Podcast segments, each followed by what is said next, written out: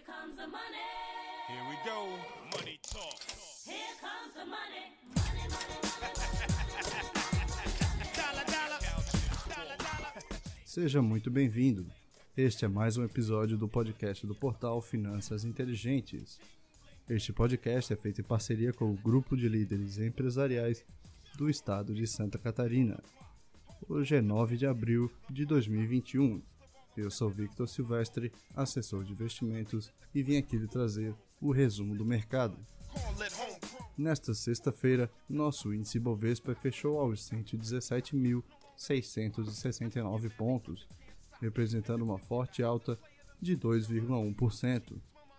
Call brand new money. Já o IFIX, o índice dos fundos imobiliários, fechou no 0 a 0 aos 2.849 pontos.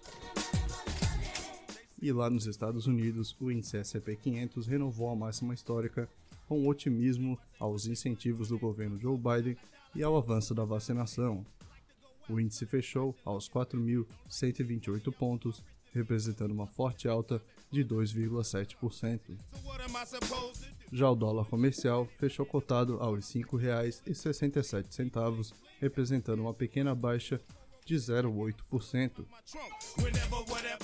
E a maior alta da semana fica por conta das ações da Redux. Com uma forte valorização de 17,5%, os papéis estão cotados em R$ 31,29. E do outro lado da moeda, o papel que mais perdeu valor nessa semana foram as ações da Cosan. Com 4% de desvalorização, os papéis estão cotados em R$ 89,19. The best never. E nas notícias do cenário interno, o IPCA, que é o índice oficial da inflação aqui no Brasil, registrou uma alta de 0,93% no mês de março, acima da taxa de 0,86% registrada no mês de fevereiro. Com essa aceleração, o indicador acumulado em 12 meses estourou o teto da meta do governo para a inflação no ano, algo que não acontecia desde 2015. O presidente Jair Bolsonaro afirmou na última quarta-feira que o Poder Executivo e o Congresso estão mais próximos de um acordo sobre o orçamento para 2021. Here we go. Money talk. Em 2020, as reservas internacionais brasileiras apresentaram resultado positivo de 5,5%, tomando o dólar norte-americano como referência. O Fundo Monetário Internacional aumentou de 92% para 98,4% a projeção para a dívida pública do Brasil em relação ao produto interno bruto em 2021. Time I elevated to claim my O saldo de investimentos estrangeiros na bolsa brasileira ficou negativo pelo segundo mês consecutivo.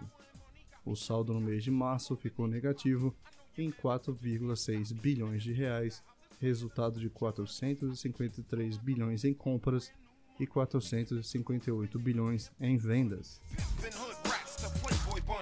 No cenário internacional, o presidente do Banco Central americano, Jerome Powell, descartou o cenário de inflação elevada, que é a principal dúvida dos investidores americanos. Um dos principais questionamentos que circula no mercado financeiro está relacionado à eventual aceleração da inflação e, consequentemente, à alta dos juros. O Fundo Monetário Internacional elevou a previsão de crescimento para a economia global em 5,5% para 6% no ano de 2021. Take the shake down. A revisão ocorreu em grande parte graças à melhora nas previsões para os países desenvolvidos, com destaque para os Estados Unidos e China. Os pedidos semanais de seguro-desemprego nos Estados Unidos subiram 16 mil e somam 744 mil na última semana, acima da projeção de 680 mil pedidos. E no panorama para a semana que vem, teremos o Boletim Focus e principalmente o PIB consolidado da China no primeiro trimestre de 2021. Top your checks. Estes foram os destaques para esta semana. Nos siga nas redes sociais no arroba Finanças Inteligentes. Me siga também no arroba o Victor Silvestre. Eu desejo uma boa noite, um ótimo final de semana e a gente se vê no próximo episódio.